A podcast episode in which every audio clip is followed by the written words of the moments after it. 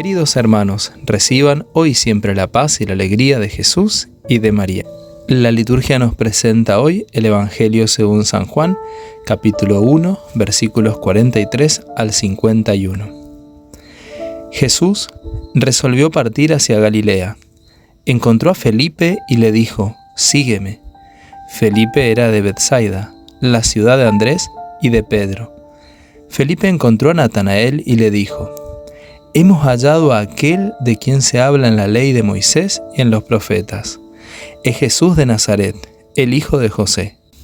Natanael le preguntó, ¿acaso puede salir algo bueno de Nazaret? Ven y verás, le dijo Felipe. Al ver llegar a Natanael, Jesús dijo, Este es un verdadero israelita, un hombre sin doblez ¿De dónde me conoces? le preguntó Natanael. Jesús le respondió, Yo te vi antes que Felipe te llamara, cuando estabas debajo de la higuera. Natanael le respondió, Maestro, tú eres el Hijo de Dios, tú eres el Rey de Israel. Jesús continuó, Porque te dije, te vi debajo de la higuera, crees. Verás cosas más grandes todavía. Y agregó, les aseguro que verán el cielo abierto y a los ángeles de Dios subir y bajar sobre el Hijo del Hombre. Palabra del Señor, gloria a ti, Señor Jesús. Seguir a Jesús no siempre es fácil. Muchos son los llamados, pero pocos los que responden que sí, y mantienen ese sí a lo largo de los años y en medio de las dificultades. Sin embargo, vemos que Dios no llama a personas perfectas, sino que va transformando a quienes como Felipe y Natanael le dan un sí sostenido y se dejan, como dice el Papa Francisco, misericordiar por Dios. Pensemos que Natanael, Bartolomé, era un hombre lleno de prejuicios, pero el amor de Dios lo libera de esas estructuras mentales. También nosotros necesitamos descubrir cuáles son nuestras opiniones negativas, preconcebidas de los demás, que nos llevan a ponernos, como si fuésemos jueces, en el lugar de Dios. Que el Señor nos ayude a lo largo de este año a convertir nuestro modo de pensar.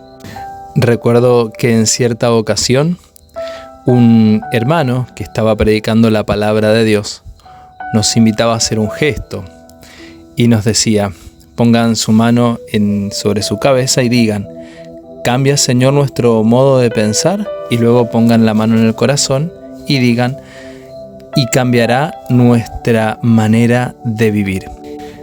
Para mí, en ese entonces, fue un gesto muy bonito que hasta el día de hoy me acompaña y me enseña que debo examinar constantemente mis pensamientos.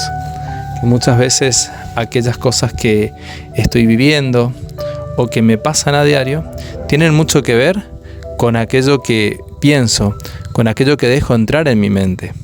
Lo que más debemos dejar entrar es el Espíritu Santo, el Espíritu de Dios. Que el Espíritu Santo ensanche nuestra capacidad de pensar y que podamos pensar en Dios, que podamos pensar en su reino, que podamos pensar en su obra y en el llamado que Él nos hace.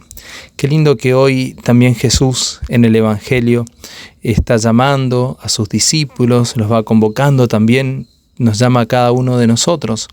Y en ese llamado de Jesús hay una fuerza especial. Es esa fuerza en el llamado que nos anima a responder sí y a navegar mar adentro. Es una aventura hermosa seguir a Jesús, aprender de Él cada día un poco más, ir respondiendo mejor y con mayor disposición a su llamado. Yo creo que Jesús siempre nos está llamando, pero a veces estamos un poco distraídos. Pero si nos detenemos, si hacemos ese silencio interior necesario para la escucha del Señor, nos sorprenderá gratamente el suave susurro del Señor llamando a nuestra puerta.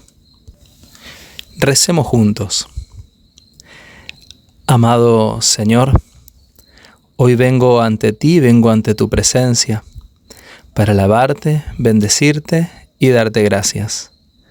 Y pedirte, Señor, que me ayudes a seguirte y a mantener mi sí cada día de mi vida.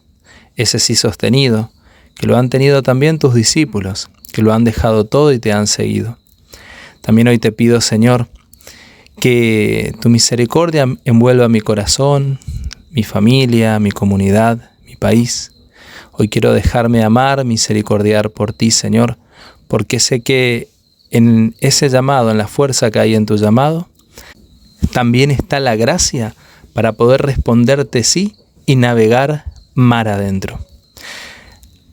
Amado Espíritu Santo, también hoy quiero pedirte que me ilumines, ilumines mi mente, mi corazón.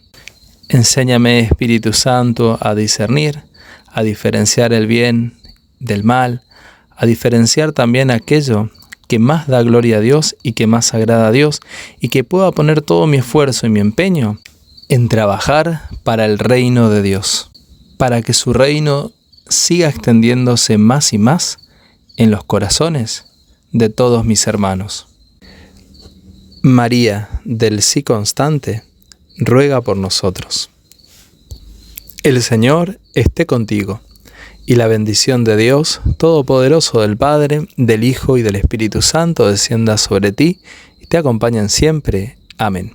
Muy bien, queridos hermanos, qué hermoso es poder compartir con ustedes la reflexión del Evangelio. Deseo que el Señor los continúe bendiciendo, también sanando a aquellos que están enfermos, liberando a aquellos que tienen dificultades.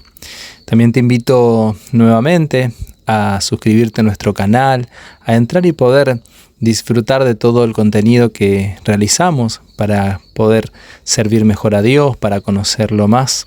Recuerda que tenemos eh, mi encuentro diario con el Espíritu Santo. Recuerda también que tenemos cinco minutos con la Virgen María, pensamientos sanadores, reflexiones con el Papa Francisco. Que el Señor continúe haciendo su obra en vos. ¿eh? Y nos vemos hasta mañana, si Dios quiere.